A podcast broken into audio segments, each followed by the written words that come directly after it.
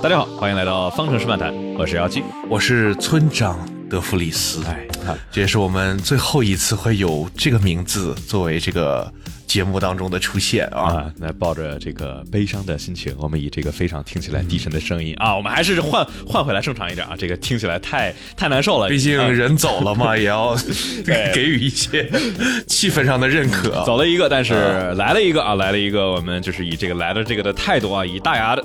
微笑啊，这不只是微笑了，大笑着进来。我们来聊一聊近期的 F 一或者说赛车周边的一些小的新闻吧。那最大的新闻，那那必然是这个德弗里斯和里卡多这个马尔科大挪移，只坚持了十一场，早于下休，就最后两场都忍不下来。下一场等他干嘛呢？反正也不会有进步了，所以说不如多这个留两场给里卡多，是吧？对，所以说下一场呢，匈牙利站，也就是这个周末啊。里卡多就会上场来去替代德弗里斯来去跟角田做队友，我觉得这还是很令人期待的。我觉得是，我也很期待。我感觉这个，呃，我觉得这么算下来，现在的 F 一里面没有任何一个甚至我们认为不合格的 F 一车手了，真的是，就是这个竞争太激烈了。就现在的话，小周，我觉得去年可能至少能够保一个到四以上，但是现在的话就容易。就是下面那一溜其实都挺接近的。你要说现在最弱，其实也就是萨金特和现在我觉得德弗里斯走了之后最紧张的是萨金特、周冠宇和呃马格努森。现在这三个谁表现不好，谁就去替德皇了。对，那所以说这块的话，最大的看点其实就是里卡多跟角田两个人谁强。我们要不要这个？稍微回顾一下这个里卡多，呃，我们有很多新进入 F 一的观众们，可能对这个就感觉前两年跑的非常拉垮的车手啊，可能有一些陌生。我们来可以大概回顾一下这位牙非常大的车手的职业生涯大概是什么样子的，就是这个网红的诞生是怎么回事呢？这个 啊，就这个有五 G 的纪录片啊，这个是关于他的，基本上对有五 G。那个都是拍他的第六第一男主，第六季本来以为说不用出场了，结果发现又回来了。对我都可以想象到那个那个情节会怎么拍，一个空椅子突然走进来一个人，Hi, my name's Daniel Ricardo, I'm very happy to be back，就这个感觉。所以说，里卡多。到底有多强呢？我觉得这还是一个呃，假如是这两年入坑 F 一的朋友们，可能没有能够在直播中看到过这黄金左脚的精彩发挥啊！其实之前不管在雷诺还是在红牛。其实都是极其的优秀，要说肯定是在，比如说一七年、一八年是围场中前五甚至前三的车手，你觉得呢？对，我觉得里卡多是一个，就是他走了之后，好像最近还没有什么新上来的车手能够代替他在围场里面这个地位、这个实力地位的这个选手。你说，呃，不管是拉塞尔还是什么塞恩斯还是派雷斯，其实都跟他当年在红牛能够取得的这种拿了八场胜利的。这个成绩比起来还是比较远的。嗯，我们先来回顾一下他的这个大概的职业生涯履历吧。这个呃呃，F 一呢总有一个澳大利亚人，那个里卡多就是上一个。呃，他呢出生在佩斯，是一个澳大利亚西部的城市。这个城市很有意思的是，它跟中国是一个时区。因为我当时高中很多人后来去了这个西澳上大学，所以他们觉得就是跟中国一个时区是它唯一的好处啊，其他都是不好的地方。呃，然后呢，他是一个这个意大利裔，所以说呢，他的名字在意大利语里面要叫 Ricciardo。啊，但是呢，因为他是一个非常自豪的澳大利亚人，所以他管自己叫 Ricardo，不叫 Ricciardo。但是他爸妈都是意大利人，所以说是纯种意大利人。他跟这个其实博塔斯是一个年纪了，两个人都是八九年的。然后在零八年的时候，两个人就当过对手，在这个 Euro Cup 雷诺方程式。啊，后来是不是两个人又？当时的话是两个人，呃，一个人第一，一个人第二。就当时博拉斯还赢了，这是雷诺方程式二点零。然后之后的话，一个人去跑 GP 三，一个人去跑雷诺三点五了。所以就是，呃，之后就没太怎么遇到，直到进入到 F 一了之后啊，这是当时的这个梅奔的统治王朝地位的巅峰时期啊。博塔斯来到了梅奔，那同时里卡多也是来到了红牛。其实两人。交手其实也有那么几下，我觉得比较令人深刻的就是中国站一八年的中国站那几回，对吧？博塔斯呃拿出来了一个其实还算以博塔斯的标准来说还算可以的防守，但是这个里卡多咔就扎回扎进了内线啊，这个完成了一个手术刀级别精准的超越啊！所以说呃过了这十多年，两个人从零八年这种低组别方程式，现在的话呃绕绕回来在 F 一的队尾，哎又见着了。对，其实那一代车手最大的特点就是他们的低组别吧，不像现在看的这么清晰。当年你真的是要从各种各样的比赛里面去淘这个车手，呃，有没有这个实力？所以可能马尔科 当年就是老忽悠老板说我有这个能力，但后来发现其实也也没啥这个。嗯，当年呢，他是在这个一零年的时候开雷诺三点五这个比赛呢，当时是差不多跟 F 二一个级别，很多的车手就是开完这个雷诺三点五就直接进 F 一了，因为这车确实快。你想三点五升的发动机。那这个当时好像尾速能到三百三吧，最高的时候，对，我记得它就是这个下压力什么之类的，这个弯道中不太拼得过，弯道和直线啊，其实都稍微都弱一点，但是大差不差。三点五升自吸，你想这车得有多快 啊？然后呢，他那年只拿到了亚军，但是他比这个冠军只差了三分，冠军是个俄罗斯人啊。当年这个他原本可能是第一个俄罗斯的 F 一车手，米米卡米米卡奥啊阿阿莱阿莱辛。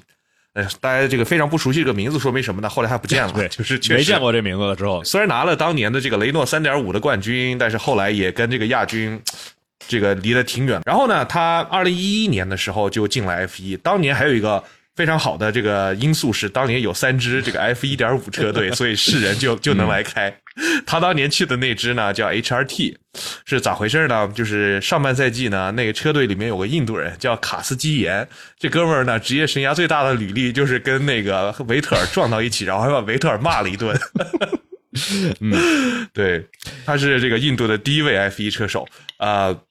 所以说呢，他开了半个赛季，这人实在太菜了。然后就是连 HRT 都嫌他菜，就找了这个呃里卡多啊来来来开。而且里卡多当年去开 HRT 还有个好处是红牛掏钱给 HRT，所以里卡多当年也是付费车手进来的 啊。但是呢，这个嗯，他当时拿到过一个第十八还是第十九的好成绩，开着 HRT，反正就就是挺不容易的。对，就是。那个其实卡斯基延的上半赛季跟里卡多的下半赛季那个成绩吧是看不出来太多区别 的，但是确实有可能受限于，就是这车你确实开不出十七名以上的成绩。对，你要开到十七名以上，就说明至少有五辆赛车对，就是你你相当于看他们的成绩，基本上就是看这个当时这场比赛有多少这个车完赛嘛。所以呃，这个但是啊，这个我们说不能光看成绩来去判断这位车手的实力，你得看他是在一个什么样的车，对吧？你假如开一辆红牛。啊，你你你第第十五，不是在点名谁呢？反正这个对吧？你假如进不了 Q 三啊，这是一回事但是你假如开今年的阿罗或者小牛这样的话呢，就是完全另外一回事了。一二年他先去了小红牛，对吧？进了小红牛才有了真正展现的机会。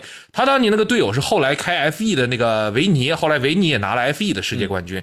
但是当年呢，其实两个人虽然说正赛的成绩差的不太多，呃，但是最大的区别是两年开下来，里卡多排位赛三十比七吊打队友，所以说。说呃，这个有了进大红牛的机会，所以才有了一四年这个突然一下爆发一个其实低级别成绩不是特别出众的，却上来就暴打了四届世界冠军，这是后来的一个契机。他确实是回来了，所以也就是让这个澳大利亚呃车手守恒这个。达成了一个不平衡，就突然出现了两个澳大利亚人，这感觉有点 感觉有点奇怪啊。但反正当时一四年那其实真挺震惊的，因为想维特尔是刚刚经历了一三年的连赢九场，然后简直是压倒性的胜利，然后结果一四年能够被所以下一个里卡多在哪里呀？哎呀，下一个里卡多什么时候能够把韦斯塔潘啊？这个韦斯塔潘一场胜利拿不着，然后队友能够拿三场，这个我觉得不知道能不能等得到。那我们我们说。里卡多其实到了红牛了，到了红牛了，就跟科维亚特其实交手过一次。其实一五年是作为里卡多这个职业生涯中比较奇怪的一年，这个其实总体下来算是跟科维亚特打平，而甚至还没有太打过。呃，算是这个里卡多不在状态的一年之一吧。就是其他的年份，其实大部分时候都是发挥优秀。其实里卡多，我觉得一直有一个特点，就是正赛的发挥确实这与顶级车手比起来不算稳定。你会发现他其实跟自己各个队友之间排位赛，呃，只要战胜的话，一般都会有比较大的优势。但其实正赛经常就是属于跟谁都能都有几率五五开的车手。啊，我们刚才提到的这个排位，我们要不就说一下这里的排位吧？其实就是说红牛。二号位啊，就是当时一八年，其实韦斯塔潘那是二号位，但就是总体来说，就是韦斯塔潘他的队友红牛的这第二辆车排位跟韦斯塔潘之间的差距是二零一八年是目前来看最接近的一回。对吧？因为一八年虽然是维斯塔潘逐年提升，但是已经这一八年已经比这个一七年、一六年要强得多了。呃，里卡多已经在排位上被拉开了，但是只被拉开百分之零点二零四。然后之后呢，我们来念一下啊，二零一九年加斯利百分之零点五六啊，然后一九年的阿尔本是百分之零点六二，然后二零年的话百分之零点六一，二一年佩雷兹零点五一，然后二二年的话零点四四。今年的话我没算成绩，因为今年这个实在是有点夸张，就全都各种不进 Q 三，这个对差的有点多，这容易容易没有代表性的数据。但反正就是说，这五年过去了，里卡多在那一辆三天两头雷诺引擎炸的这辆车里开出来的排位赛的成绩是接下来的这三位车手都没有达到过的高度。所以我觉得这是一个很期待啊，里卡多回来的点。但是另外一个方面，说不定你说有没有可能维斯塔潘这么强，还真的是要拜里卡多所赐，给维斯塔潘塔潘给逼出来的？哎，我觉得他们俩这其实就是很有意思，因为就假如只看了网飞的朋友，可能觉得这俩是死对头，但其实这俩私交其实非常好。这两个人之前也算是摩纳哥邻居，就这俩在就是赛道上、赛道下分的。挺轻的，至少我感觉，反正赛道上斗得非常凶，然后赛道下就一块乐呵呵。呃，也是两个人的驾驶习惯比较类似，喜欢的车辆调教比较接近，都很优秀，排位正赛都很强，然后都能够把对方推，互相推到更优秀。我觉得也确实是，当然我觉得就。就算不是里卡多的话，维斯塔潘自己也会把自己推得很猛。就有人会说，当时一八年，对吧？一八年维斯塔潘他才二十一岁，就比汉密尔顿首秀的年纪还小。就当时的维斯塔潘就已经能够比里卡多要稍微更显优秀了。那现在经过了五年的成长，对吧？三次。接近三次世界冠军，这还还我觉得成长也就三年，后来两年我估计没啥成长，平台期了是吧？谁逼他呢？没有人 push 他呀，对吧？你这整天呃，已经那个手里面的这个方向盘都生锈了，维斯塔潘。嗯，哎，我们觉得今天这个变成了里卡多里卡多特辑是吧？我们对，因为你想讲德弗里斯特辑吧？呃，我们要不就来说。德弗里斯跟里卡多换这回事儿吧，就是首先要不得先提一嘴，就是德弗里斯他为啥会出现在这儿？就是作为之前对吧？这各家车队都已经呃测试个梅奔，测试个威廉姆斯，测试个马丁，呃对吧？然后就就各家车都开遍了，就测会儿这测会儿那，也没有什么正式的席位，相当于这些车队都见过他开车什么样，但都没有说想要他的意思的这一位车手，为啥马尔科会一拍板啊？我就要他了，对吧？就是说明了红牛的这个青训体系是问题有多么的严重，而且他们最近确实也有，我觉得是有发现这个问题的。所以在这个为德布里斯失败了之后，我听到的第一个新闻是说，红牛决定把自己目前有十二位车手的青训给缩小。你说你一个二号车手都挑不出来，你下面囤了十二个人，说明什么？说明你这个，你这是是我上我也行啊。对吧？咱咱咱都可以上是吧？就随便这个实在是太多了，跟摇骰子一样。呃，当时其实说德弗里斯能够拿到这个位置，其实还得这个拜阿尔本的阑尾啊。这在合适的时机，在最适合威廉姆斯这辆车这条赛道的周末，哎，发言了。然后阿尔本没法上，那找谁呢？那就德弗里斯呗。你想，呃。当时他能拿这个，还得拖谁呢？还得拖里卡多的车退赛。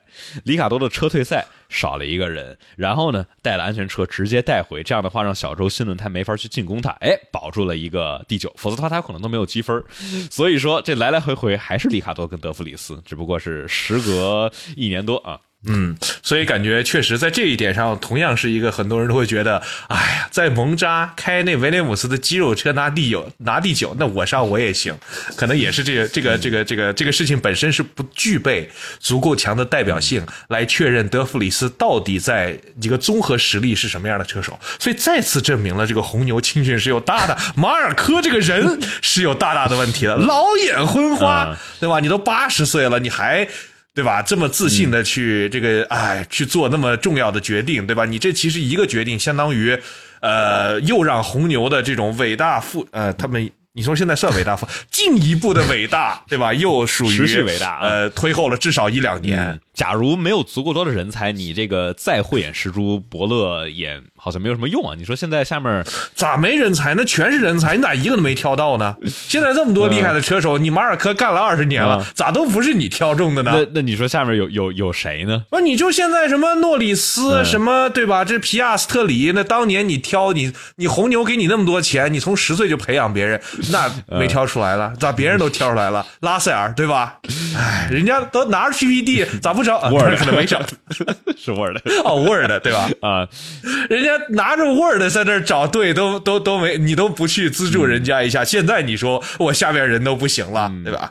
当时马尔科拍板德弗里斯的时候，其实还有一个点是什么呢？这个本来他们本来还考虑赫塔，那赫塔这边超级驾照没给亮绿灯，所以只能是下下策，就只能只能是德弗里斯了。我觉得赫塔也不行。对我其实觉得也是，但是就是相当于德弗里斯，就是连赫塔这个这个本来也不是很很稳的一个选择，在他都不行的时候才选择德弗里斯。而且据说当时霍纳是极力反对德弗里斯的，但是马尔科说我看好他。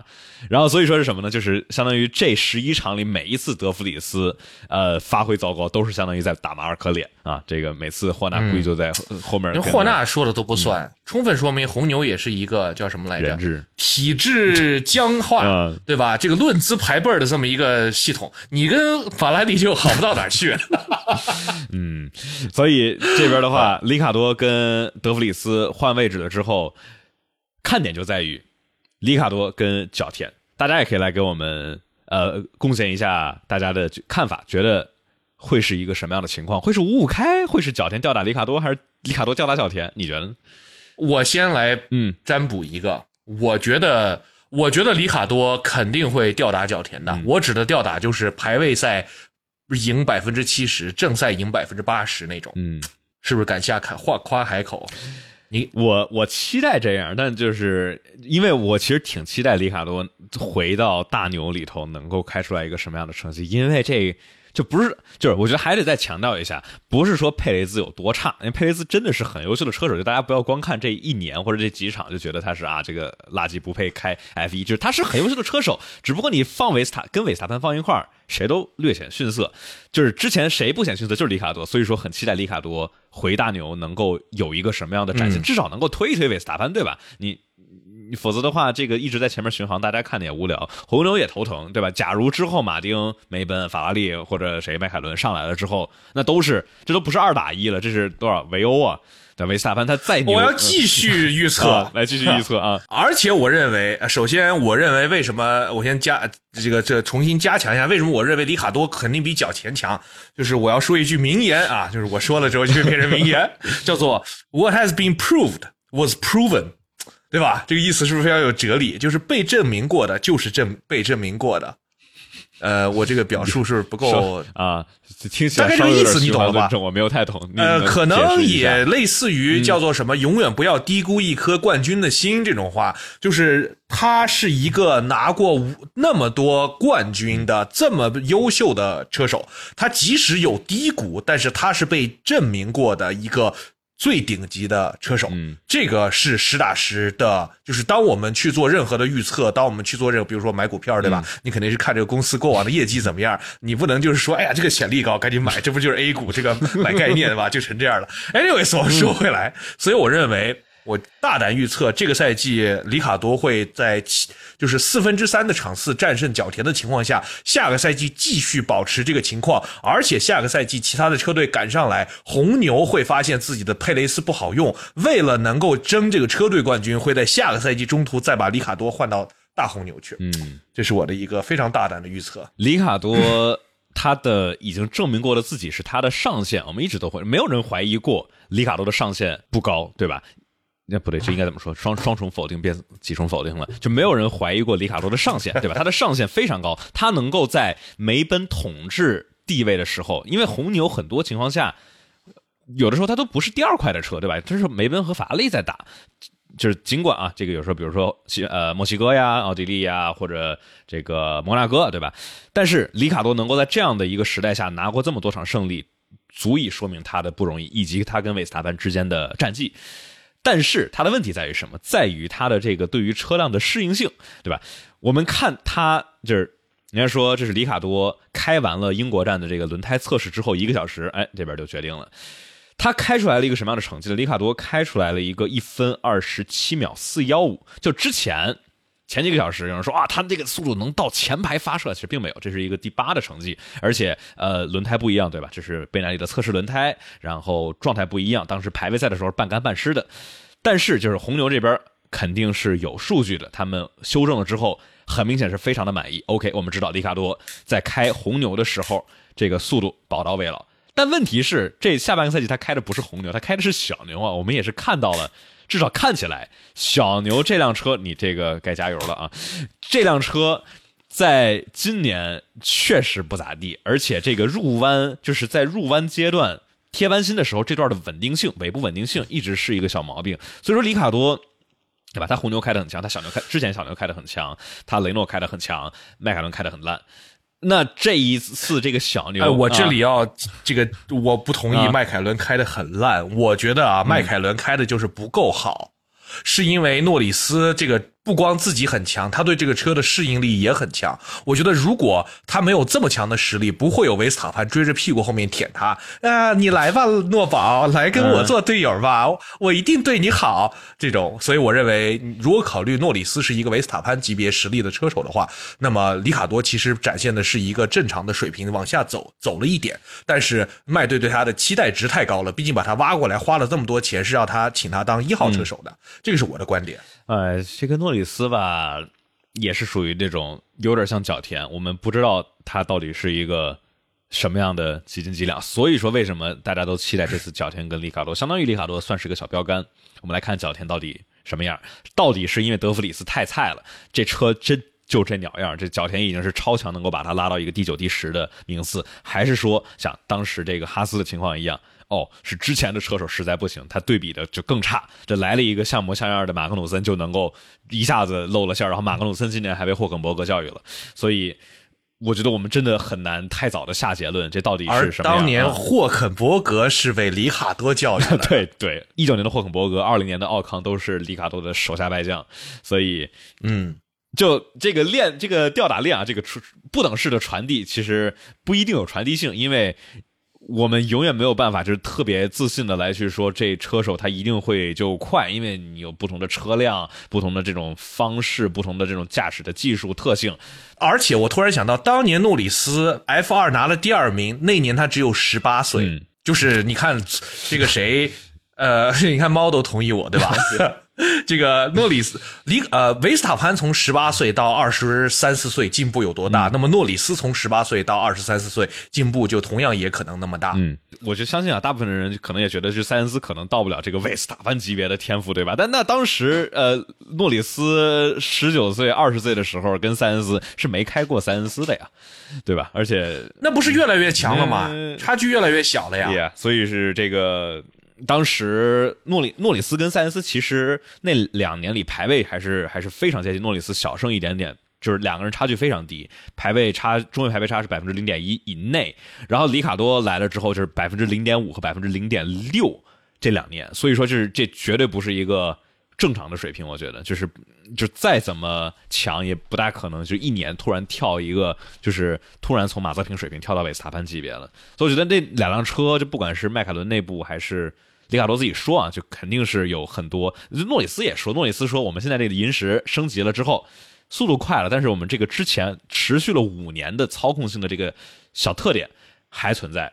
所以，迈凯伦这辆车好像确实比较莫名其妙，就只有诺里斯跟塞恩斯能够开的顺。当然，现在皮亚斯特里也不错。对，其实就是里卡多没开顺，算下来。哎呀，比较比较惨。那所以说，我们说完了这个之后，呃，就要提佩雷兹了啊。佩雷兹的明年席位会不会稳？刚才你是说觉得怎么样？是佩雷兹，因为霍纳跟马佩雷斯的合同是签到明年的嘛？这个是稳的。对，然后当然合同对吧？里卡多这今今年还签完了迈凯伦呢，这个直播 对，就是呃，霍纳跟马尔科也多次表态，就是说佩雷兹应该是能够稳到今年年末的，我觉得。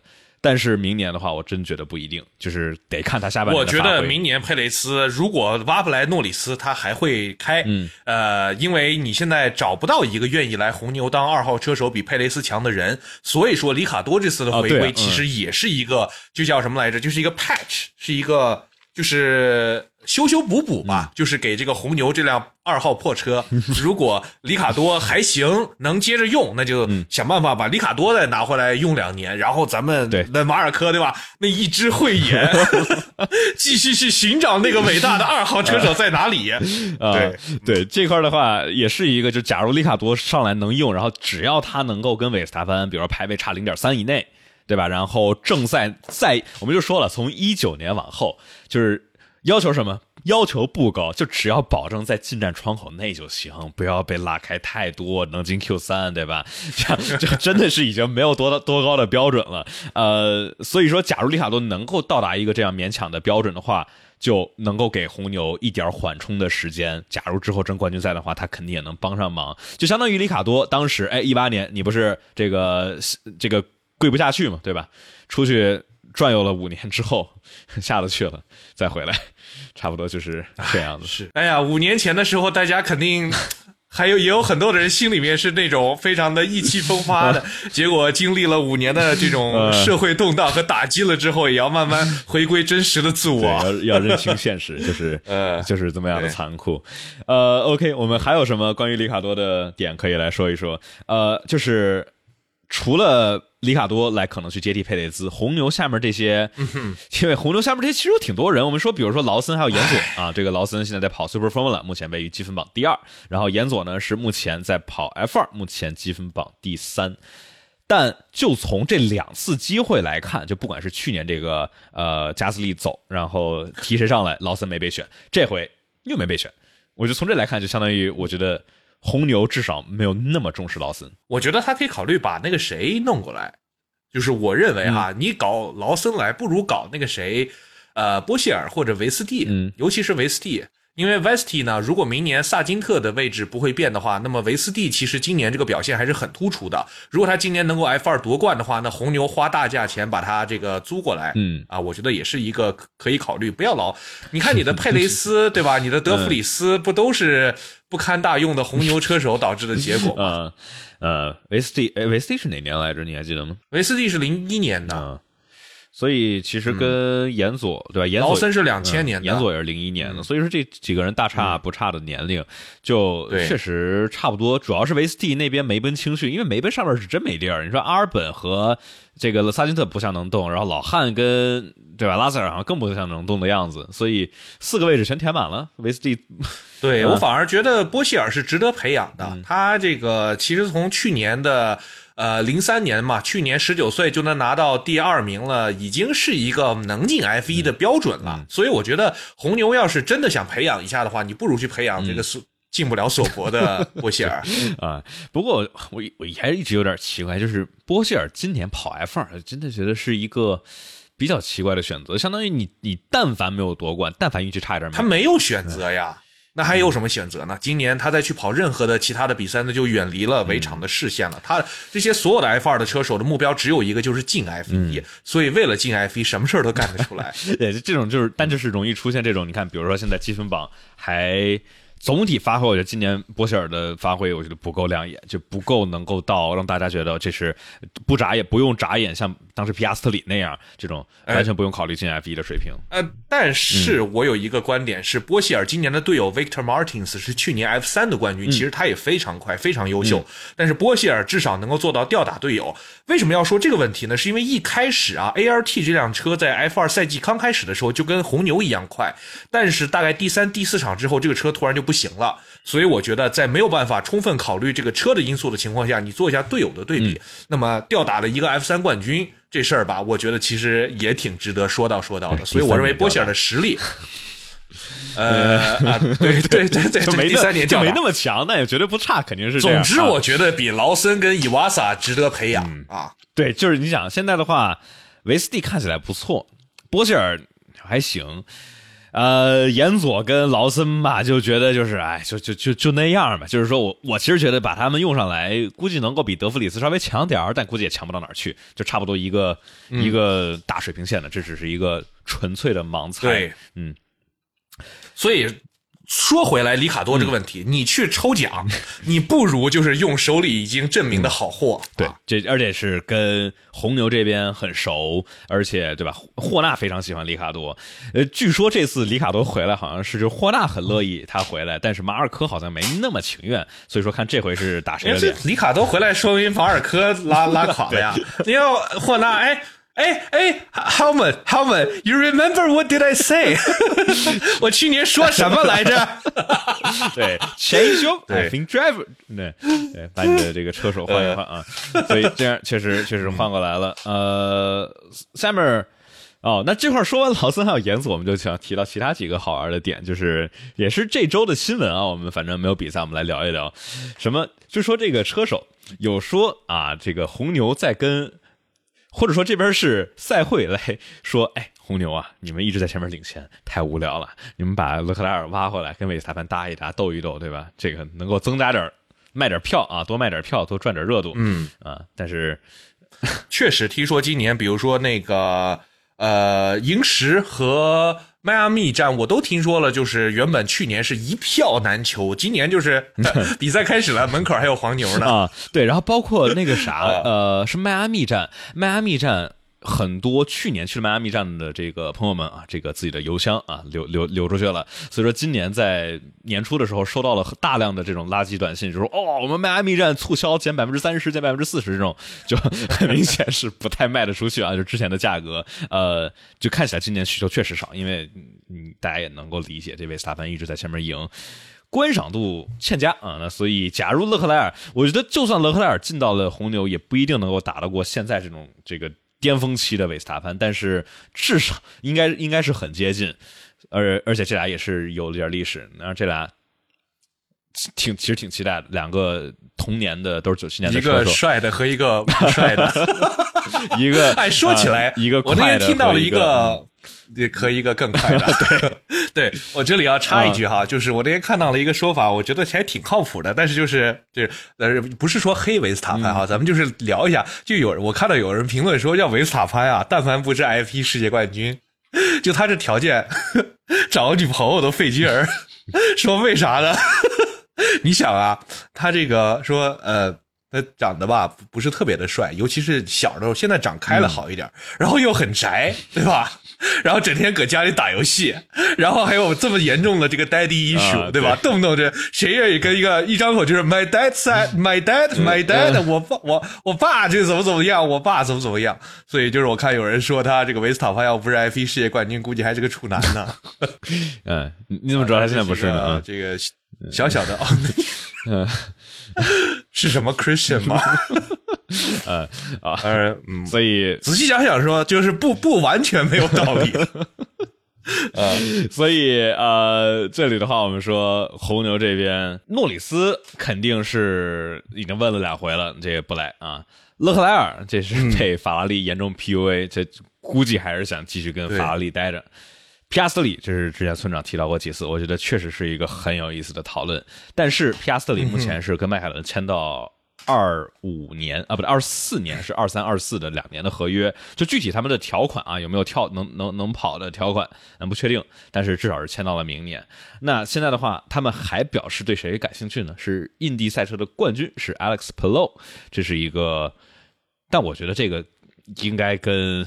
围场内的直接可用的人还是有一定差距的，毕竟不是同样的赛事、不同的轮胎啊、不同的车辆特性。这个抽奖你跟抽劳森没有区别，对吧？对，你去找 Polo 过来，完全是一个商业上面的。而且一旦这个东西失败了，嗯，那可能代表着今后可能十年不会有任何的 IndyCar 跟 F 1之间的。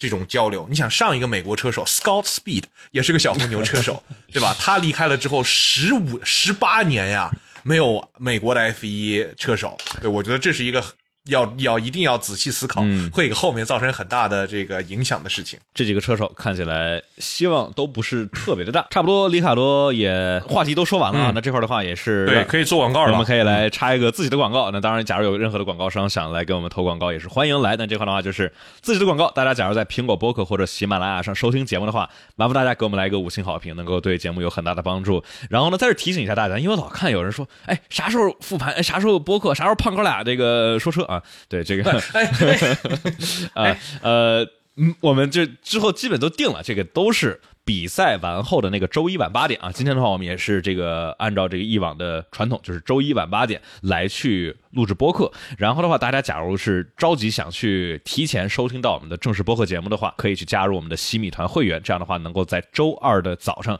来去收听到新鲜热乎的播客节目。呃，我觉得就是观众朋友们，如果你知道身边也有看 F 一的这个朋友呢，还不知道我们的播客，可以把这个播客推荐给他，分享给这个，让更多的人来够获得这种每周一次的愉快体验啊对啊。对哦，我看到有朋友因为我说这个维斯塔潘不是很帅，然后。不是很满意，但是我要说哈，我们引起这个话题是因为跟勒克莱尔比，我相信应该没有人质疑，就是勒克莱尔确实比维斯塔潘要帅吧。对对然后维斯塔潘小的时候，不是可能也因为他当时比较猛，所以说黑他的比较多，给他给了一个丑潘的外号。我确实觉得现在，毕竟人家都是 GQ 年度男士，那个照片照的也挺帅的，长开了确实是有一些这个呃可观之处的。对我觉得维斯塔潘至少是这个平均值稍微往上啊，至少往往对对上啊。，要说丑，你说谁最丑？这个好好遭恨哦。科维亚特我觉得挺帅的呀，作为一个 OK，我们来来观众朋友们，这个我们就不说了，呃你们觉得 F 一车手里面谁最丑？啊这个按照之前的大家这种投票，一般比较常见的什么，也会说斯托罗尔啊，会说还有谁？有人说拉塞尔觉得不行，但也有说拉塞尔巨帅的，就是审美不一样啊。嗯这个我们不 judge，不去做任何的评判。但反正大家可以，有人说马泽平，对，确实好，马泽平，呃，我看说这个角田跟马泽平的比较多，但是我觉得角田呢是那种比较可爱型的，还是个宝宝，对吧？他要是四十岁还还长这样的话，就有点不大对了啊。然后对，然后这个谁，我那那天我那个视频里头，然后人家。呃，不是说放了劳森还有这个岩佐的那个视频吗？然后说，哦，岩佐原来长这样啊！对，因为你去网上搜，好像岩佐出镜的画面不是特别多，也是小孩长得，这我我咱现在应该能管他这年纪叫小孩儿了，呃，小伙子，长得挺可爱的。好悲伤的故事。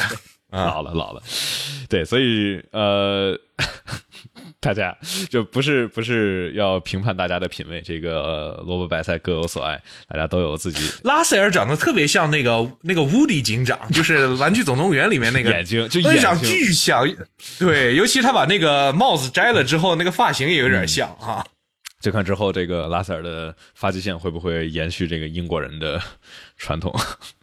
好，那我们说完了这个话题之后，古德伍德速度节有啥可说的呢？我们要不就提一下这里的话，维特尔去驾驶的。我现在才知道那辆 FW 十四 B 就是九二年的曼塞尔的冠军车、是维特尔自己的啊，他他他他前几年自己买的啊，这好吧。然后他同时还买了什么呢？买了一辆 MP 四八，就是塞纳的最后一辆迈凯伦。所以这辆车都是这两辆车都是他自己所有的，那，肯定也是请这种我我看他们说这这种老古董车。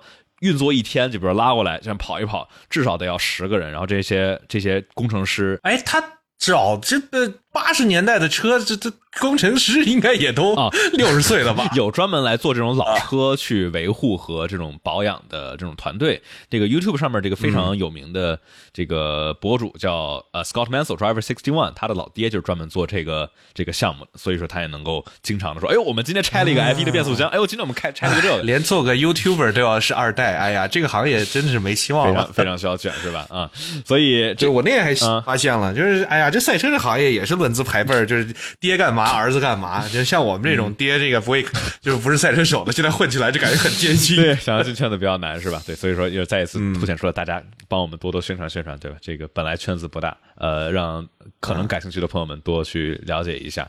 那么就说啊，这里的话用的是什么呢？这里啊，这个引擎的咆哮，对吧？非常的好听，但是啊，这里是碳中和的，用的是生物燃油。那所以说这两天其实也有多梅尼卡利在采访中提到的是什么呢？就是说。哎，他是说可能，但未来 F 一的这个引擎可能会去抛弃掉混动的部分来去拥抱这种更简单、更纯粹、更轻的这种高转速。呃，大排量的引擎，但是是用这种环保的零碳的燃料，你觉得有可能吗？我有两个点想讲。第一个点，我觉得这事儿不太可能，因为 F 一除了是一个赛车比赛，它还是汽车产业，它永远要保持在汽车产业技术的最尖端。所以说，在这一点上，你如果去放弃了所有的科技进步，来去这个满足一些所谓的硬核的老派车迷的期待的话，其实这个对于整个未来的长期发展是不健康的。而且等到二零三零年，你 Domenicali 到底还在不在这个位置上，还不也不好说呀。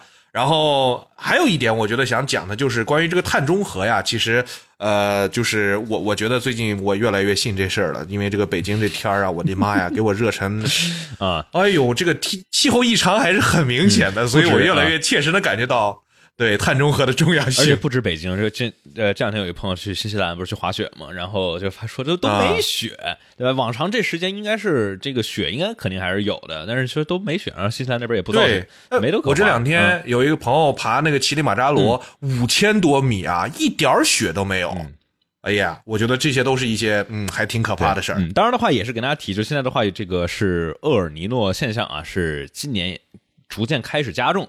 当然的话，呃，全球气候变化，因为就假如光用变暖的话，容易太狭隘。人家说哦，我们这这这个地方今天挺今年挺冷的，容易说啊，这个没有全球变暖。但就是全球气候变化，这个是非常能够看到的，是肉眼可见的巨幅的变化，就是在人类进入工业文明这两百年以来，是一个非常大幅度的上涨。那平均温度已经是呃地表的平均温度是大幅度的上升。所以，对你要非说这事儿跟人类的活动完全没有关系，就是一个地球的这个自己的周期调节也有可能。但是我觉得就是咱别试，好吧？万一真是我们自己弄的，感觉现在还有救，就要是再这么想，可能没救了，就晚了。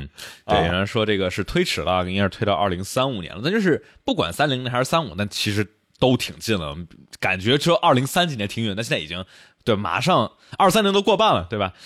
我们很快就二十四年。但是保时捷拉着德国政府在这个呃这个禁售燃油车的协议给他咔背后来了一脚。现在就是如果新的规定就是你如果能够使用 e-fuel 啊，那么你就是可以这个继续卖你的燃油车的。所以我觉得内燃机作为一种。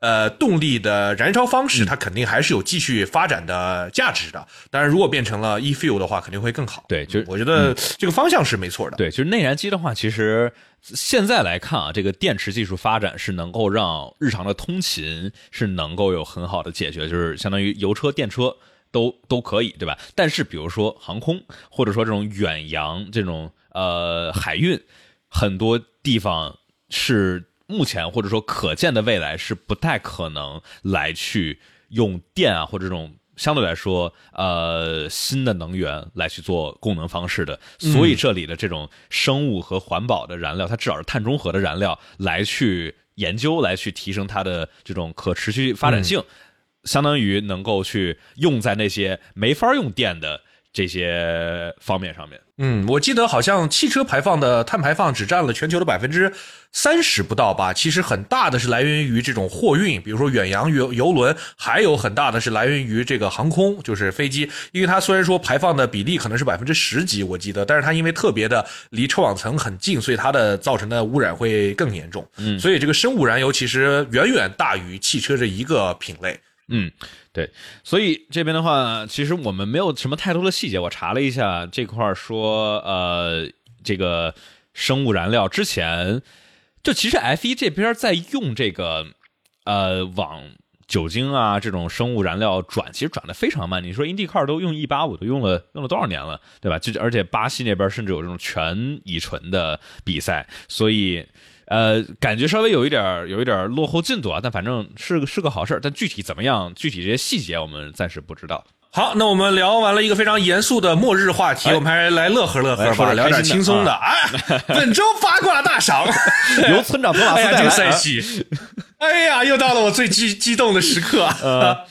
好。啊，我这周呢想啊，我们来一起大家这个来举办一个比赛，叫做这个老汉的这个双关大赛，就是我 就说这个我看了好多了，最近说什么呃，一说老汉跟夏奇拉呀，就有评论在那说什么 box box 啊，然后还说什么。It's a hammer time，然后呢，我这周也突发奇想，想到了那么几个，然后可以跟大家来一起，大家创意啊，想一想。我想到这个叫做什么来着？老汉不是说过一个啊啊，That's for all the kids out there who dreams the impossible. You can do it too. 嗯，所有有梦想的孩子们，你也可以的。感觉就是嗯，让我也对这个呃这个真的可以吗？那我要试试去这个志玲姐姐要等我一下吗？在那我也来贡献一个，就这个 Crafty 有的时候的解说的时候说啊，那 Louis needs a new set of rubber 啊，这个需要一套新的橡胶啊。需要 OK Hammer Time 了啊！哦，Getting there，Getting there，Louis，哦耶，这个是最最经典的。然后还有这个，也有一个非常这个 crafty 的口吻说：“哦，It's fifty nine seconds. Lewis Hamilton broke a new record by finishing under one minute。” 这是这个排位赛大排位赛的一个情况。嗯，Finish under one minute，确实是在这个只有在巴林能够创造一个记录 啊。对，就在巴黎。还有什么？大家大家给我们贡献的？Let's Let's keep pushing。啊，还是这个朋友们非常的有想法。对我这里还有一个，就是他当年在哦，马上就要匈牙利站对吧？他当年不是说过一次，哇，At that speed so dangerous。At that speed is dangerous, man. Through goes Hamilton. Stay out, stay out, stay out, stay out. My rubber's gone. 哦，他对老汉老汉自己很少说 rubber，他一般都是 tires，但是 Crafty 有的时候会说会说 rubber，所以呃，一、一、一、一、一、一、一，有人说有什么好笑的？大家假如听不懂的话，就不用，可能那个再 stay out, stay out, stay out, stay out，可能还需要再过两年才能听得懂啊。Have a puncture，听不懂的就好好学英语，这是给你很大的动力，对吧？学好了英语可以多好多的快乐。We have a puncture，然后明年多了，嗯，多了个，嗯，需要养家糊口。We have a puncture，这个，呃，这个 have a puncture is so dangerous, man。哎呀，呃，好，大家这边就是。You are the man, you are the champion, you are the。会不会有奇怪的这个 XP 的观众喜欢，就是在？就喜欢被这个要求对方称他为 You are the my champion。嗯，嗯 啊，刚来这是啥？这个大家自己自己意会好吧？满屏问号啊！It's a marathon 啊，not a not a sprint。我们就就开车，我倒应该搜一下这个 Louis。这个环节就是纯开车，还有 叫什么 Classic Team Radio 啊？我们看还有什么可以来转换的。这种真的是下周我们继续这个环节，这个环节就是大家一起找乐子。新的新的这种开车环节是变成了每次的对啊，继聊笑话之后，另外一个偶尔会有的保留节目。是不是？Where's George？My lovely teammate, let's push together. OK，就需要雷诺之前的老赞助商来呀。啊，呃，好了好了，这个我们嗯，先这个告暂暂暂告暂告一段落。嗯啊，我们来这个 Absolute Animal。嗯。 哎，对，Russell 说那个什么，Something is drifting in my album。呃，啊，我们我们我们是不是说回来，我们继续来聊啊。这边的话，我们继续聊奇妙八卦周边还有什么有意思的点呢？对，但是呢，这周这个啊，又来到了这个上次阿隆索跟 Taylor Swift 的那个 moment，突然发现这周啊，这个 Shakira 跟那个 Jimmy Butler。吃饭去了，然后呢？而且前一天出了那个新闻，反手老汉第二天就被记者拍到跟这个两个很漂亮的美女去这个西班牙伊比萨，呃，这个度假了。然后呢，感觉出现了感情危机。这个 Jimmy Butler 是谁呢？这里给这个幺七科普一下，这个 Jimmy Butler 呢是一个，他有一个很有趣的故事，就是他现在是 NBA 数一数二的球星，然后呢，他是特别励志。他呢，因为小的时候，这是我听的谣谣言哈，我不确定这个真实性，但是大家都这么说，就是他小时候长特别的丑，有多丑呢？就是他妈呀，他这个单亲家庭没有爸，他妈还因为他长得太丑，把他赶出家门，我觉得妈太太太太狗血了我还以。为要跟韦斯塔潘对比呢啊。没事，你继续。不是不是，那但是其实后来现在 Jimmy Butler 长得挺帅的，他长开了啊其实都还行而且还有个说法是说这长得像乔丹，说这个他那个打的球打这么好，天赋这么高，是不是他爹是乔丹？所以他妈特讨厌他打篮球，嗯估计是 啊，但是乔丹私生子也是一个梗啊。呃，然后呢，现在长得还挺帅的，但是呢，就他长得特别像有一个，哎，不知道这能不能说哈，但是。你们平时算了，算了，别说了。我觉得就是当当你在思考能不能说的时候，就别说了就行。好，反正这个 Jimmy Butler 嗯啊、呃现在就是一个炙手可热的球星，看起来这个 Shakira 还是有一个 type 的。我希望啊，Shakira 跟老汉之间只是一个小小的 crack，一个不要变成一个真的就是分手了啊，因为我们还是需要更多的这种八卦的信息带来围场，这样我们每周才有的聊嘛，对不对每？周的这个节目啊，就是跟踪追踪围场，第一时间报道各种奇奇怪怪的八卦。啊，这是本周的一点令人心碎的这个小八卦对。，那还有什么令人心碎的呢？是这边的话，这个 S A G 和 S A G A F T R A 就是演员以及呃美国好莱坞的演员以及编剧的工会啊，是先后罢工啊。那现在的话，演员联盟的罢工，也就意味着在这个工会，在这个 guild 翻译成工会合适吗？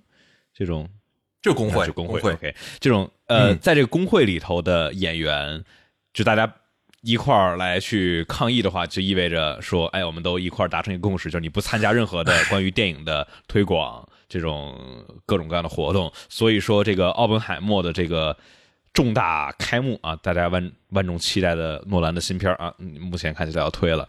呃，《碟中谍》阿汤哥的这个《Dead Reckoning》，中文我忘了叫啥了。第二，这个下下集啊，拍摄咱咱这啊，我还看了。啊。哎呦，我嗯这这这我这是我是少数几个会让我想去电影院里头看的。今天刚跟我们俩刚重新看了一回第一部，哎，第一部真的 Brian De Palma 第一部啊，就是那你还有二三四五六要补啊？都看过多少遍了？啊第一部这个是小学小学的时候就看过好多遍。啊，不不是不是说 说 F 一说呢 F1？啊对对对对，你这绕回来你啊 F 一有啥啥关关系呢？啊，这个个布拉德皮特这部电影，哎，我们上周刚刚是吵得沸沸扬扬，对吧？在英国银石站最后正赛的时候。呃，这个暖胎圈啊起步，虽然就专门没给他拍到啊，这部电影的制作看起来非常的高调，哎，对，暂停制作了，嗯，就因为太多罢工了，所以，呃，这至少会，咱也不知道他会罢多久，但是反正几十年前，当时六十年代吧，我记得当上一次罢工，当时罢了一百多天，所以这个至少会推个几个月的。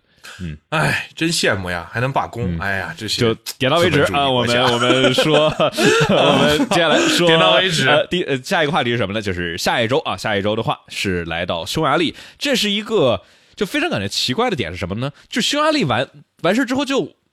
该放假了呀！这发现，哎，等会儿怎么还有个 SPA？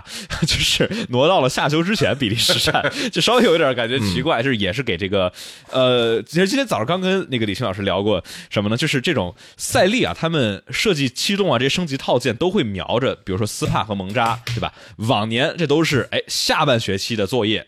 可以留到这个这种这个暑假之后再写，但是哈、现在的话推到之前了，所以说这作业作业得赶紧赶，意味着匈牙利站是最高下压力，然后比利时站是中低甚至最低下压力的两个套件都得抓紧升级。哎，那红牛这边，嗯。就是就好像嫌现在不够快一样，据说要带来一套玩呢啊大的升级，据说能够带来零点二左右的提升啊，所以嗯，哎呀，而且他还说会带来一个外观上面的极大的变化，所以很多人就猜会是什么呢？会是什么呢？所以这个是呃效果最棒的那，肯定莫非于是带来一个零测星，而且快了零点五秒。对，哎呦，这真的是妈红牛杂技团哦！这是这是这个体育上的特技，现在已经延展到这个工业上的特技了，工程特技团了。就是这个在网在纪录片里头，这个公开嘲讽了一波啊，这应该拿实力来去更进一步的去嘲讽一波。但反正上周我还听到一个什么好玩，说说韦斯塔潘，韦斯塔潘说啥呢？啊，我在前面领跑着，对我会调一调刹车平衡，调一调差速器，来试试这儿推远一点，那儿走近一点，来去 试各种各样的东西，让人家开玩笑说、啊，这比赛就是维斯塔潘的 FP 四。就这咋比嘛？你说这有啥可比的？人家相当于这个每个周末，然后还能比所有的车队，人家在那拼名次、拼刺刀，然后被裁判在前面悠闲的这个，对吧？感觉像听这个音乐，然后来测。维斯塔潘成为了红牛最重要的工程师，因为他是唯一一个能在场上测试的 啊。他是纽维现在的这个副手，就直接有一个直接的通讯道路，是吧？哎呀，对，所以说这个持续持续性的前面。感觉竞争，哎，这样的话，佩雷兹应该能进 Q 三了。他这么开发下去，嗯，我们哪一年才能看到这个竞争啊？二六年吧，也就二六年就变成了另外一支车队。就砍红牛，不如在下休期雇几个兄弟把纽维的。不是不用，其实不用纽维，你把维斯塔潘对吧？就是老哥，对不起，为了这个 great great greater good。但是你想，我们现在也说了，这个看你，你不需要说让。红牛这车怎么样？因为红牛这车好像只在一个人手里有这个足够多的优势。你只要维斯塔潘，反正维斯塔潘跟这个纽维选一个下手，对吧？剩下那俩，霍纳跟那个马尔科，啊，感觉是拖后腿的。对，反正反正这个，当然不是建议大家真的去这么干啊，这个不不负任何的法律责任。但是有这个能力的。大家自己 真有这个条件的，大家自己意会。比如说，你要是这个英国的，正好我们的观众里面有什么英国黑帮老大，就是特别支持梅奔跟迈凯伦的那种，确实可以思考一下这个得失方面的。对，这其实还有什么，就是可以让韦萨潘这个赶紧退役啊，去跑跑他的 GT 三去。这个上周吧，他不是还去还去测测这个 Red Line，我忘了是开二九六还是开那辆保时捷了，就是那辆九幺幺。但反正，呃。之前是什么？当时他们让谁跑？角田吧，去跑那个牛北。拿那辆老的 R 应二 B 七改了之后去跑去跑纽北，据说当时维斯塔潘特别想跑，但是没那个红牛没让。还有维斯塔潘想，但红牛不让的呢。那维那不怕人家维斯塔潘就就地退役啊？还真就不怕，还真不怕啊。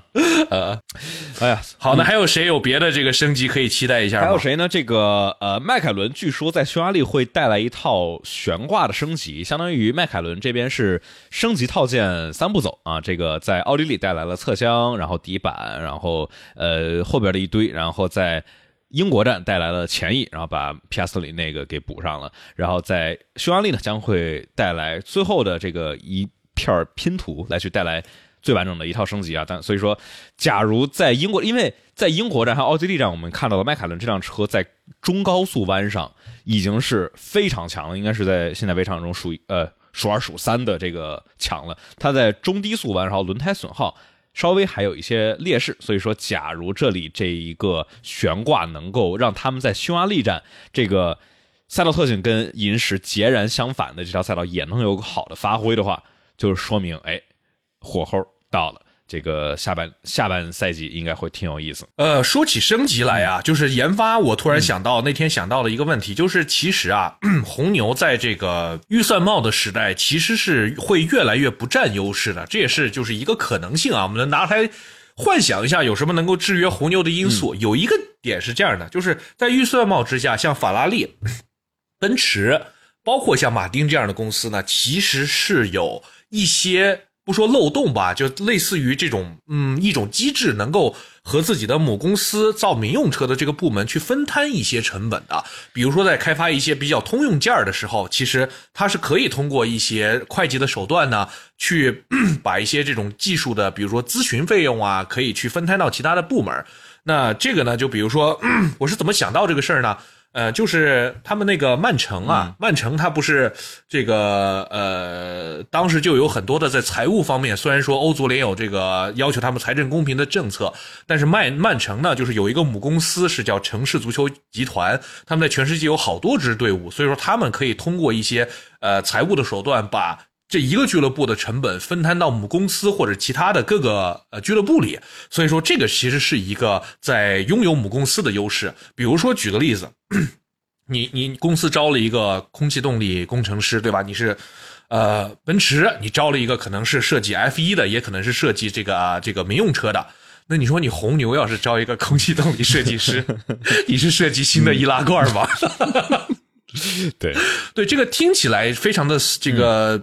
这个 stupid，但是确实它是有这个逻辑在这里边的，而且确实是有之前呃，我有 看到说，有一些讨论和一些其实是。呃，有人就是提到过这个事儿，就是其实很多的，包括为什么把福特带进来，也是很多的这种研发成本是有机会去让这个有其他部门的母公司去承担一小部分的，所以这个可能是一个红牛对比其他有民用车业务的公司的劣势。所以说，现在这其实这个 RB 幺七这辆车是一个能够也许做点手脚的，对吧？这个毕竟很多东西都跟 F 一有很多近似的。近似的点啊，算是圆了纽维的一个梦想。呃，嗯，OK，有人说这是拿什么？这个空气动力学，易拉罐的空气动力学在投掷的时候啊，能够完美的进到垃圾桶里。嗯，对，捏不碎的。就是说红牛要在这个财报里面说，我们为了跟魔爪、魔爪这个魔爪、魔爪这个竞争，我们需要在空气动力学上面做一些优势，看能不能骗过多米尼卡利哦。啊，好，现在这个果然啊，一看这个空气动力学设计，就是跟红牛差了一个档次的魔爪。对，啊，这个表面一摸就一摸就不大行。啊，那所以说匈牙利的话，就是呃一些升级，然后赛道的低速弯，我们其实好几站啊都是中高速弯，那总算来了一个全场啊，应该是全年下压力最高配置的一条赛道啊，那所以说。这几站比较低迷的马丁啊，应该能够支棱起来一下啊，然后看迈凯伦能不能够强起来。然后梅奔也不知道梅奔怎么样啊，咱咱我觉得现在每次都说，哎呦，我们找到了这个问题的根源在哪里，我们现在能够解决问题，我们现在在之后的升级能够带来非常大的这个这这说说了一年半了都，我觉得是看到了，咱咱咱咱再说，现在不想太早的抱任何的希望了。好，那呃，当然的话还有另外一个什么呢？就是就是利卡多回归，这肯定是匈牙利的最大看点之一，也是小牛总算能。这其实小牛今年镜头其实相当多，就德弗里斯就就跟谁碰一下，然后脚田对吧？这个轮子撞坏了，然后德弗里斯追个尾碰个枪啥的，其实都是镜头。今年镜头最少的是哈斯，嗯嗯。对，因为哈斯这个前翼看起来，对，也不是，还是阿罗。哈斯至少有后肯伯格经常闯进 Q 三，制造个小小的奇迹。对，阿罗，阿罗救西班牙站镜头很多，小周非常棒，又慢又稳，是最 FB 最大的 curse。对，就怕就怕是稳定的慢，对吧？你哦，你不稳定还好，这一一场超轨，一场超神也还行。所以的话，就是看呃，里卡多跟角田能够能够达到一个什么样的情况。就真的是咱咱其实不期望里卡多自己一下回来就能拿分啊！你这车目前看起来真的不太行，还可以期待一下汉密尔顿又一次来到了可以打破单条赛道夺冠记录的机会。呃，他在这赢过八次，跟舒马赫赢，舒马赫是赢哪儿赢过八次？呃，西班牙还是哪儿？反正就是他跟汉密尔顿跟舒马赫都保持了单一赛道赢过八次的这个记录。所以说，汉密尔顿如果能再赢一次，呃，匈牙利他就可以赢九次了，就保持了会独自占有一个很重要的记录。呃，最多的话是舒马赫在 m a n i c o r 这个法国的这条赛道，这条赛道其实挺有意思的。然后现在跟汉密尔顿是打平啊，是汉密尔顿有两个，一个是匈牙利，一个是英国银石，就是在二一年啊这个。史诗级的胜利，呃，呃，拿到过的第八次单场胜利。然后你看，这里头其实前六名都被汉密尔顿跟舒马赫包揽了。舒马赫、汉密尔顿分别在这个 Manicor，匈牙利就亨格罗宁，然后银石八场胜利。舒马赫在蒙特利尔七场，舒马赫在伊莫拉七场，汉密尔顿在蒙特利尔七场。然后第七名的话是塞纳在呃摩纳哥六场。舒马赫、舒马赫、舒马赫分别是斯帕、加特罗尼亚以及瑟苏卡。你 说今天看了《碟中谍：阿尔法罗密欧》的警车巨慢，碟中谍一直是宝马的广告是吧？对，就是特奇怪的，就是他这个因为有宝马的巨额赞助，所以说就是强行。但是我不知道是不是真的，我觉得应该不是真的。就罗马会有很多宝马的警车吗？我觉得不太会，我不知道。但我知道张家口，而且还有警车上面印了一个巨大的 M 三。哦，说起 M 三，大家可以去看我最新的 M 三的节目。对，买菜给我打了波广告啊！对，呃，对，然后叫什么？这个说。但我知道这个在张家口的警车全都是全都是领克的，不知道你有没有注意到？啊，这个好像并不是有很注意到的需 这个这个这个需求呢。好，那我们今天的话，其实呃准备到的话题其实就到这里，然后再来一个给自己我们自己打的广告。大家假如在喜马拉雅或者苹果播客平台上面收听的话，或者其实还有什么平台，大家假如能评分的话，也都欢迎大家。小宇宙，小宇宙没法评分啊。啊，那我觉得评分不如分享，分享多分多分享多评分，然后这个社交媒体啊，或者说自己的朋友知道。有听播客习惯的，或者看 F 一的，或者既有听播客习惯，或者看 F 一的，还是需要看 F 一。就是你可以不听播客，但是你看 F 一的话，你可以来听。你说你只听播客，不看 F 一，你来了你也听不懂。对，对更重要的是这个看 F 一啊，就是两个比较小众的圈子的交集，咱们尽可能的在这个。小的交集里头生存下来，然后大家假如想去收听抢先听版本的话，这样的话，周二早上就能够去收听到新鲜热乎的，呃，比赛之后的话，比赛回顾，然后其他的时候我们会有这种，对吧？我们这个没有比赛，聊聊新闻，随便瞎聊一聊，然后最后的话，这个想去看我跟村长，呃，比赛时候啊，这个村长喵马斯这里，呃，比赛正在排位的直播的解说，可以去腾讯体育的 APP 上面去搜索村长托马斯的直播间啊。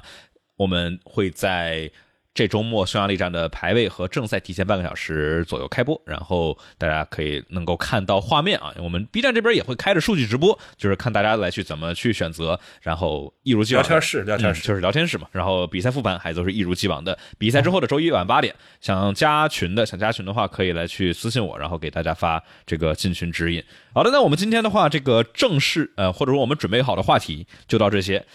呃，那接下来的话，我们就可以来进入到这种随便瞎聊，然后大家可以来去继续啊发弹幕。我们已经有很多朋友们给出来了各种各样有意思的话题。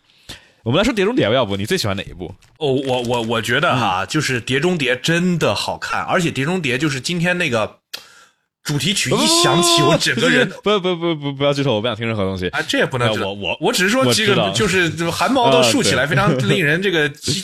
呃，这个激情啊！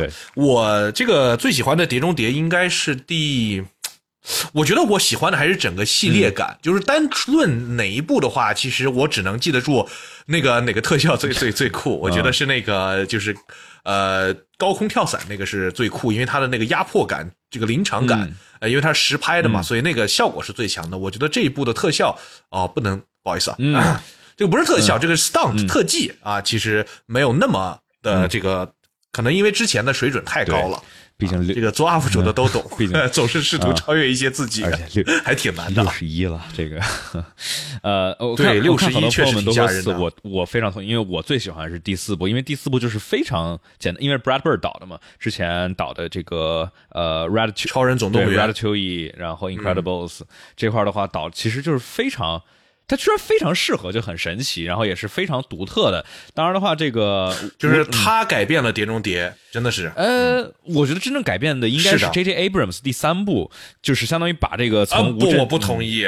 呃，因为第三部我是第一部在电影院，我记得非常清楚，在电影院看的《碟中谍》，那部里面有大量的中国的场景。我的感觉是那一部其实有点毁了《碟中谍》，因为那一部《碟中谍》就变得太没有特色了。《碟中谍》的第一部、第二部，大家可能有喜欢有不喜欢，但你不能否认的，它是一个极度这个个人特色跟这个导演作者特色的呃电影。但是第三部就相对来说比较平庸，我个人的观感。对，第二部就非常吴宇森，然后第一部的话也是非常的 De Palma，呃，对，但就是我觉得就是第三部是把这个就第二部的这种。有点往奇怪方向发展了的这个给拉回来，拉拉回来到这种主流的好莱坞爆米花大片，就是你不会说它的这个剧情有多么多么的高深有艺术性，但是你一定能够知道它绝对好看，绝对不会让你无聊。我到现在也想不起来几乎任何的《碟中谍》的剧情，好像有个叫什么 Syndicate 的一个什么反派，对吧？第五部是 Syndicate，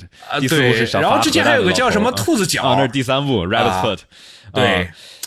但是第三部的那个反派演的实在是太啊烂人吓人，他不是前两年死了吗？对对对，嗯，他实在演的太好了，他演的实在是太恐怖了，就是那种变态的反派感，我觉得真的是他给我的这种可以类似于童年阴影级别的反派。Philip Seymour Hoffman 这个反派，我觉得是最强的一个，可能都没有之一。你说之后的话。呃，不太记得谁、嗯那个 Cindy K 那个虽然演了两部的反派，但是感觉这个人就除了嗓子哑哑的，也没啥特别对的。，没没啥太多的令人对我还是最喜欢第四部，就是因为它没有什么太花里胡哨的东西，然后特效和这种特技足够的亮眼，就是而且它有很多这种小的。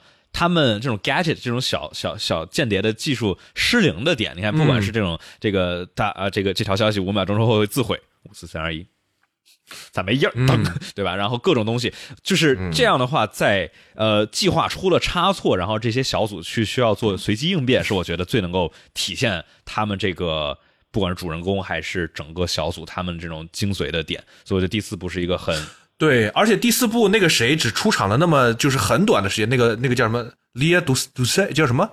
那个法国那个法国那个法国女演员，她就演那个杀手，哦对对对，嗯，叫我我我叫 Sedu，哎李叫 Lia Li 叫什么来着？反正嗯。观众朋友会提醒我对演过 Sadu 什么的，演过这个《Inglourious Bastard》里头短暂孤岛惊魂。对啊。啊，然后嗯还有这个中文叫对 Lia Sadu Lia e Seydoux，然后还演过这个蓝色是叫什么？Blue is the warmest color，中文是怎么翻译来着？反正挺挺有意思的一个嗯片子，嗯，她就是一个特别法国人的、特别法国人。我觉得法国女演员的那种特别特别特有的韵味，其实还有一个我特别喜欢的法国女演员，就是第一部的《碟中谍里面演了一个很快就死了的那个。她其实她还演过那个英国病人和那个红白蓝，嗯哎，红白蓝是她演的吧？哦，她的那个韵味也是极强的这种法国的。哎呀，反正就是一些很强的文化输出吧，法国的。啊，对啊，对，有叫阿黛尔的生活，对，嗯阿黛尔的生活好像翻译更更更贴切法语的那，个叫什么？Blue is what？叫 Blue 叫 is the warmest color，这是英文的译名，咋能翻译成了阿黛尔生活？法法语法语应该就叫呃呃对。嗯，蛮有意思的一部电影哈。我们呃看看大家有什么想讨论的点啊。我们之前的话，看来大家都还是蛮喜欢蛮喜欢碟中谍的。对，因为确 确实是呃。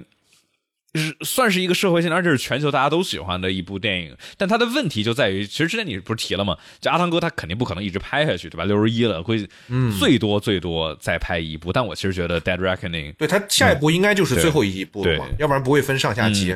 所以，呃，他会怎么着呢？这这这个就在到此结束，还是但是持续印钞票？这我觉得以阿汤哥的这种江湖地位来说，他会希望自己的这个，这是他的遗产，他不希望别人再来玷污他这个系列。呃，像当年其实 Matt Damon 也不希望接着就是把这个。呃，谍影重重接着拍，但是没有办法，他没有牌儿，没有那么、啊阿汤哥那么大，所以我觉得阿汤哥可能会希望这个电影这个系列可能就要被结束掉了，他自己也可以退役了。嗯说这一部要亏了，不可能，现在第一个周末全球票房已经二点五个亿了。对《碟中谍》就第二部哦稍微差点意思。呃，我有一个这个特别强烈的观感，就是为什么《碟中谍》特别好，就是我当时看六的时候是两部电影在电影院连看的。我先看了一部叫《巨齿鲨》，那电影也是一好莱坞大片儿，对吧？一个多亿的投资，虽然是中美合拍，但是那也是一个对吧？呃，非常的标准的三 A 大作，不是三 A 大作不是描述电影，反正 A 级大 A 级制作吧。看完那个《巨齿鲨》，然后看的《碟中谍六》。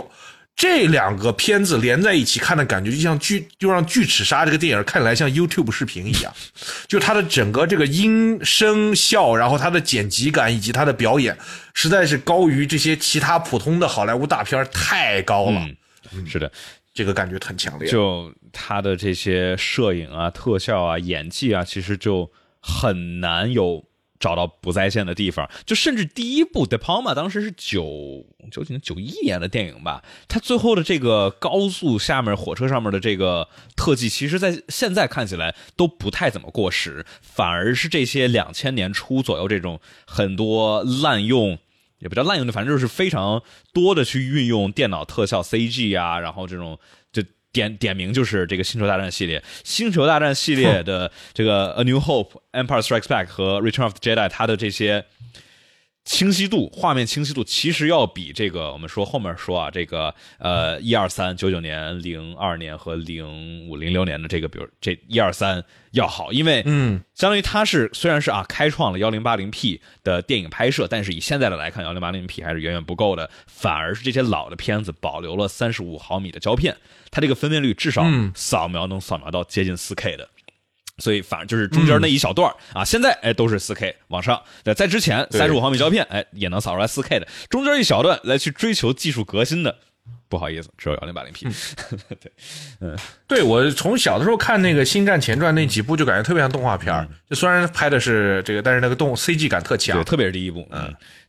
就可能就一个新技术上来就容易被滥用，所以说就像前两年三 D 一样。但就是你这个，我觉得它有它的价值。这个卢卡斯这个前传的话，拍的确实是很开，非常开创性的这个电脑的 CG 啊、动画呀这方面的技术。但就是这个这个剧情吧，实在是，我觉得在电影特效方面的一个最大的进步，我我自己的观感是看那个什么《独立日》。那个是第一次让你感觉到一个特效可以如此真实的展现在，呃，就是因为它是科幻大片嘛，可能在之前的这个《侏罗纪世侏罗纪公园》被认为是这个特效的又一个开山鼻祖，但是它没有涉及到那种特别宏大的科幻场景。独立日里面那个飞九六年的电影嘛，那个巨大的飞碟，然后在整个城市上空把这个白宫给 blow up 炸掉的那个场景，那个真的是在电影史上的一个巨大的技术进步。但那个其实是实拍。就不是真的把白宫炸，就是他们做了一个缩比模型嘛。但是就是那种后期 DFX，但是它是对，呃，我其实觉得就是呃，就说这种后期特效，其实最大的一个也不叫转折点吧，其实是比如说阿汤，呃，不是阿汤，阿汤整个《阿甘正传》和呃还有哪个是用的比如说那个，就是比如说呃《华尔街之狼》这种，就是你一听片名或者你看完之后说。C C G 哪哪有？但你你去看它真的实拍，就很多东西都完全不一样。但就是用在这种观众看不出来或者没有想到的这些点，来去更好的让画面去符合想讲的故事，来去衬托想去舒达的这种感情，也是另外一个方面。就是你可以说是科幻，对吧？超级炫酷的各种各样的画面，也可以是这种这种润物细无声的这样的感觉。我们变成了说大片是吧？呃，嗯，刚才嗯。嗯，对，然后星战，星战，迪士尼，哎呀，星战，呃，安朵挺不错，我我就说是，我就觉得安朵还行，但其他的，星战这个东西，就是它，我觉得星战其实就是很好的例子，就是这些所谓的骨灰粉的话语权太大了，对于一个作品的束缚会有多么的严重，星战是最好的例子，我觉得，对，嗯，呃，就。你漫威现在也再拍，嗯，新人看不懂，老人骂你，对吧？里外不是人，嗯，然后太过，所以我们 F 一粉丝不能走上这条路。但但其实就是最容易走上这条路。但所以说，这个自由媒体各种尝试啊，虽然不一定各种尝这种尝试都是好的，但至少是一个，嗯，至少他在试新的东西，而不像伯尼那样这种固步自封来去不改变了。哎，不过说到这个，就是我们其实可以说一下新的车队。呃，目前看起来，这个呃，Hightech 还有安德雷蒂，呃，七月十五号是一个带引号非正式的呃这种最终截止日期。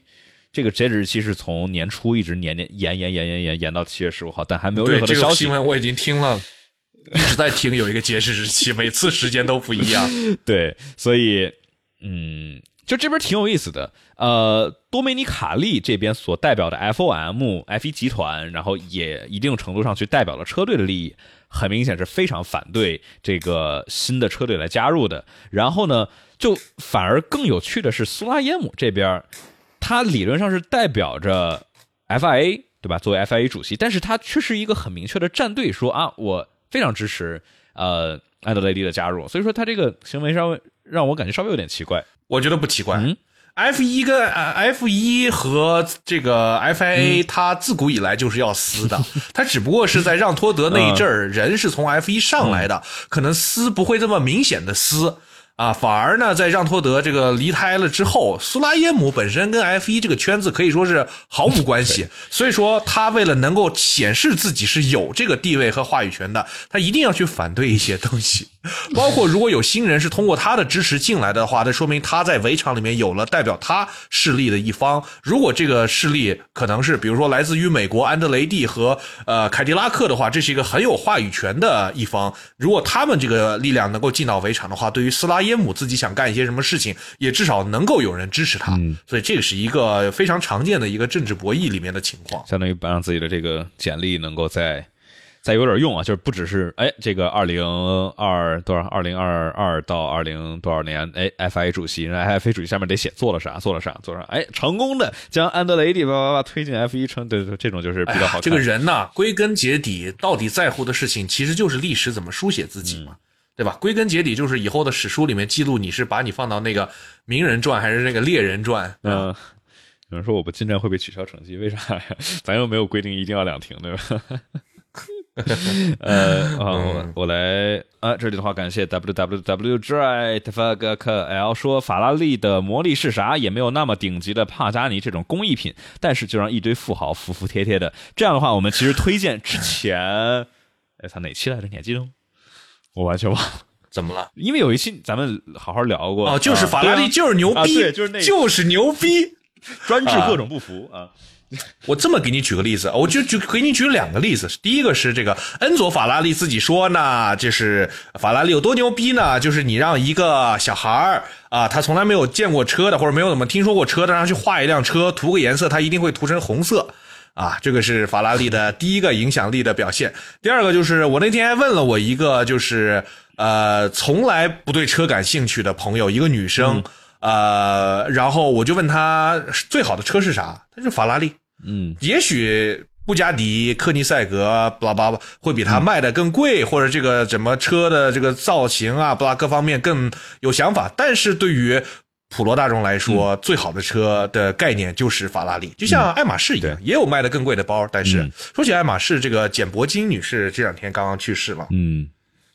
这可能也是一个对我来说可能需要科普的，但就是说啊，就是 Birkin 就是那个卖的最贵的那个包啊，就是以她的名字命名的。嗯，然后简伯金呢，其实是一个她这个女演员，她的作品其实不是特别特别的多，她自己也不算是一个最优秀的女演员，但是呢，她就是因为这个包其实是名气更大。你要想看她的作品，可以去看那个老版的那个尼罗河上的惨案，嗯，那个是里面有他的出演。OK。然后就是说嘛，这个说这个车，你就算 R B 幺七跑得再快，就吊打所有的这种记录，没人会。这个就是品牌啊，法拉利就是汽车界的可口可乐，对，就没人会记得。麦当劳、可口可乐、法拉利，就这几个东西就是人类历史的一部分啊，就是相当于叫 这中文说我不知道你这说法用的，就是 live rent free in everyone's mind。就是 不交房租，就不用打广告。就是你会在电影里面，你在电影里面看到一个这个可口可乐，你不会觉得是植入，就像你在电影里面看到一个法拉利，你也不会觉得是植入一样。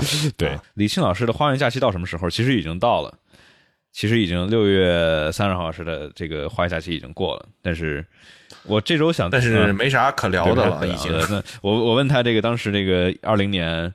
呃，法拉利到底怎么回事？他说他他他也不知道到底少了多少匹马力，但反正少了很多就是了。就是说设计设计是当时一九年啊，对吧？这个有一个目标。按照那个速度设计，按照那个马力数据设计，哎，那我猜对了啊！啊，那还真是这个原因。我当年我就猜，我肯定是那个引擎部门把空洞给骗了。对，就就是嘛，就是说，在这个一九年的时候，他们有一个相当于动力部门那边给出来了一个数字，然后这边齐总说来根据这个数字来去设计。就是假如相当于，就真的就是力大专飞的这个道理，就是你马力在这儿，一些阻力稍微大一点，但是下压力大的空气套件就能够上。对吧？这种升阻比低，没事儿，我们马力来凑，保证直线尾速啊。但是，假如你突然少了三十匹，对吧？那就不行了。所以，就当时就是，那年度第六运气还挺好的，呃，属于喜提了年度第六。呃，对，所以这个还是蛮有意思。到时候做呃，这周末估计想做一期这个村长三连更，第三连更吗？更，我在想这周可以把宁波的那个更了。嗯。呃，这个，哎呀，我开始讲了，感觉太长了，光你的素材就有四个多小时，我的妈呀！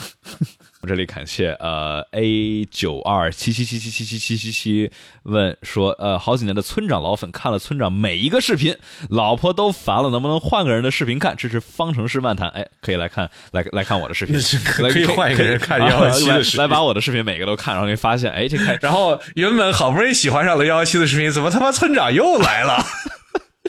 对，那老婆说有完没完了？这个人，对，呃，就看着看着发往往老的翻，发现哎，怎么还有这个彩六的啊？这也是比赛解说，然后再往老的翻，怎么发现怎么还有怎么还有电脑装机的？哎，再往老的看，怎么怎么还有？哎，你还装过机呢？嗯嗯，当时装的是七七零零 K 和幺零八零 Ti。当时我我那视频你装机的风格是啥？那就是当然没 没啥东西啊，对吧？这个风流倜傥，这个呃，当时我把一个七七零零 K 和一个幺零八零 Ti 一个公版的幺零八零 Ti 塞进了当时那个 Silverstone 的 Node 二零二里，感觉这当时那那那期视频点你需要解释一下。对，就是一个非常小尺寸的 ITX 机箱，就把很哦，当年那个、那个什么呃，极客湾不是做过一个叫什么麦趣机盒？你有看过那个节目吗？就是他们塞一个小机箱里，嗯没，但就是现在的话，这种哦小机箱大家都、都都挺火的，就是来相当于把最小的体积来去做最最多的性能。哦，这说到 VR，我现呃这两天收到了个有意思的 VR 设备，然后发现三零七零根本带不动，啊，三零七零都带不动，就是要上四零九零了。对四零九零只能是勉强跑得动，而且还是 Iris 那两张呢？现在没没现在没有这种所谓的哦，它不能 crossfire 那个叫什么来着？啊？嗯，呃，什么五百万以内最买 GG 跑车的哪台好？？GG 什么叫买 GG 跑车？就是买跑车呗。五百万之内买什么跑车？肯定买法拉利啊。那跑车不就是法拉利吗？我就特看不起兰博基尼，嗯对吧？看你看你看你想干啥？你假如想这个这个五百万买，然后一百万卖的话，可以买迈凯伦。钱就是多，就是造不完，就得想办法造啊。呃，哦哟，说确实五百万的超跑能，就是价值亏这么多的，确实也不好找。对，就是你看保时捷，保时捷其实也会亏着，但是就是你买买对车型的话，对吧？当时那个九幺幺 R，这个你是买了之后能升值不少，嗯，九幺八对吧？升值还是挺不错的。法拉利呃也是能升值，但是呃五嗯十、，L 当年人家 L 丰田那个 LFA 嗯也是能够保值保的也很好，确实咋能超跑跌成这样呢？就是你那个 付订单的那一刻瞬那一瞬间啊，就开始贬值。就大家买新车也都是，马丁的保值率怎么样啊？我还真没了解过，就好像也也我不太也就那样吧，应该就是除非那些经典的。迈凯伦是出了名的，就是对，我觉得就是比如说对于就是马丁来说，或者迈凯伦，迈凯伦的那辆 F 一，那绝对是保值。但是就是这对于这种牌子，它只有这种老车、经典老车才有用，它的新车都不太行。而比如法拉利的话，你除非说什么 Portofino 啊这种 GT for Lusso 啊这种之外啊，这个基本还是比较保值的。嗯啊，你看有这个超级这个呃有实力的观众说马丁不行，马丁特别差，保值保不住。嗯，你看还是要相信、这个，还是要相信我们的观众群体的，大家的我们确实没有这方面的经验。对我们这个一般都是讨论一些这种这个不太能够触及到的啊，那今儿就先这样先这样感觉要、要憋不住憋不住了，村长要这个激挺进站了进站了啊，更换呃今天一挺啊，黄白一黄白一，挺啊。好，那我这个极限阿尔本啊，这个嗯，好，我们今天的直播就到这儿。然后这个周末大家还记得来去腾讯体育上面来去搜索村长托马斯的直播间啊，然后我们两个来继续给大家带来嗯排位以及正赛的解说。那今天就到这儿，我们周末见，大家拜拜。拜拜。